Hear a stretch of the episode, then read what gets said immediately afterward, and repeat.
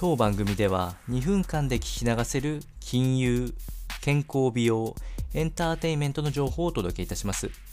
コンテンツ内容の活用方法や質問をしてみたい方は月額サブスクリプションモデルのオンラインミーティングをご用意してありますので概要欄よりご確認ください。本日は Finance Essentials より投資コストの概要とポイント、こちらを紹介していきたいというふうに思います。投資にかかる主なコストの分類を行いまして、今後の投資の参考にしていただければというふうに思います。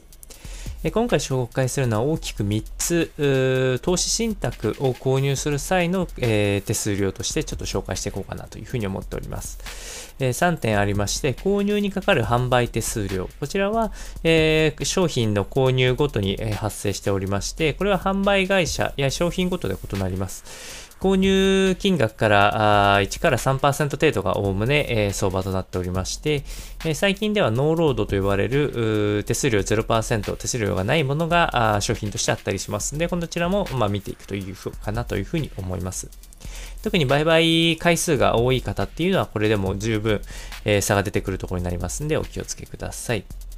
保有時は信託報酬というものが発生しまして、保有している間は信託財産から差し引かれる形で、えー、保有に対する手数料が発生します。そのため、売却時期が見通せない、ないしも確実に長期だなという商品に関しては、できれば低手数料のものを選んでいくと、え、比較的ロスが出づらいというふうに思います。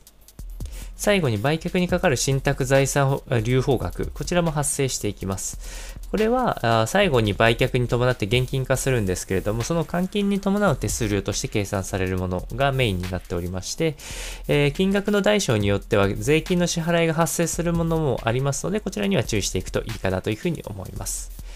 えー、こちらが投資コストの紹介となっております。それでは本日も頑張ってまいりましょう。